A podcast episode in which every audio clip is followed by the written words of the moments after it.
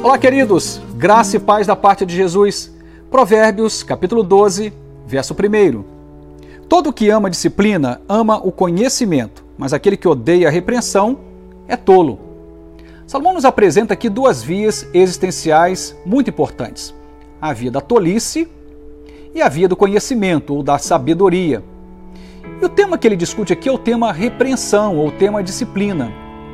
Mas quando eu olho para esse tema, e tento entender isto à luz da cultura na qual nós estamos inseridos, penso que estamos diante de um grande desafio para fazer cumprir esta palavra e essa orientação da parte de Deus para nós. Porque a nossa cultura está mergulhada na falta de limites.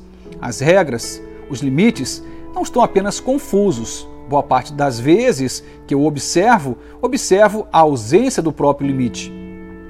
Uma geração que está encontrando muita dificuldade de lidar com nãos, dificuldade de lidar com frustrações, dificuldade de lidar com contrariedades, como se fosse possível vivermos uma vida assim. Estamos, de algum modo, criando uma bolha existencial muito perigosa.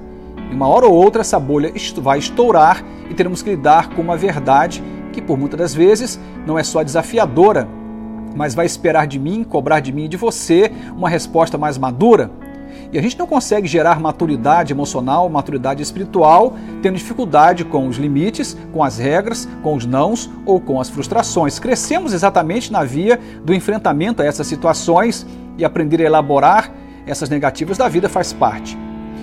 Sigmund Bauman, em uma das suas obras, O Mal-Estar na Pós-Modernidade, ele vai dizer para nós que se lá no passado, há um século atrás, quando a Freud escrevia o mal-estar da civilização e afirmava de algum modo que as neuroses, as doenças, surgiam exatamente pelos nãos, pelo modo como a cultura barrava os impulsos, os desejos, etc., ele vai dizer que agora o nosso problema é exatamente inverso. Vivemos uma cultura de tanta liberdade, mas de tanta liberdade que nos tornamos reféns da liberdade cativos da liberdade. Somos tão livres nessa cultura e já não sabemos o que fazer com a liberdade que nós temos.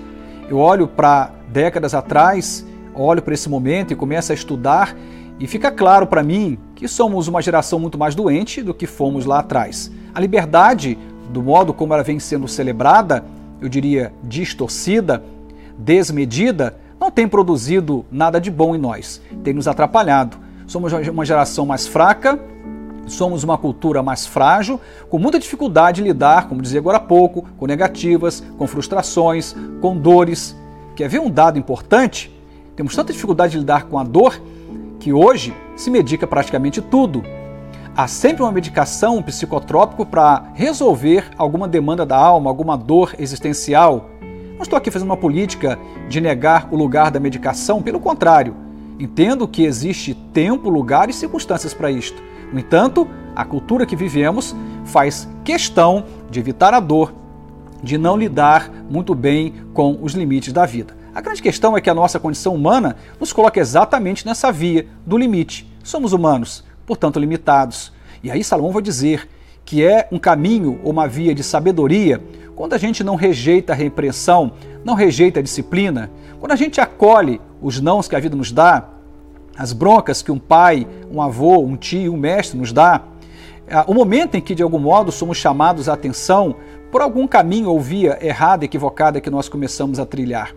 Precisamos disto para amadurecer e transformar o nosso caráter e moldar a nossa existência humana, dando a essa existência a um status de maturidade. O contrário, seremos sempre meninos, espiritualmente e emocionalmente e iremos sofrer de forma demasiada por não sabermos lidar com a repreensão.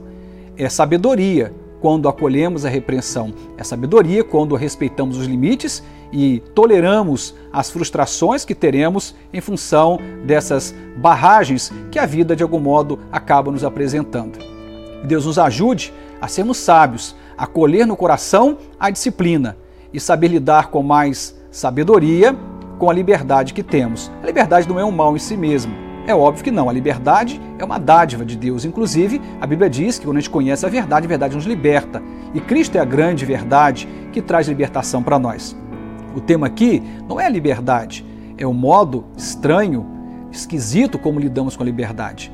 Nós precisamos de ser celebrantes da liberdade, mas precisamos aprender também a lidar com o limite, com a regra, com a frustração, com as negativas. Isso é sinônimo de maturidade. Que Deus nos ajude a cumprir esse caminho e chegar nesse estado de, a, como diz a palavra de Deus, de varão perfeito.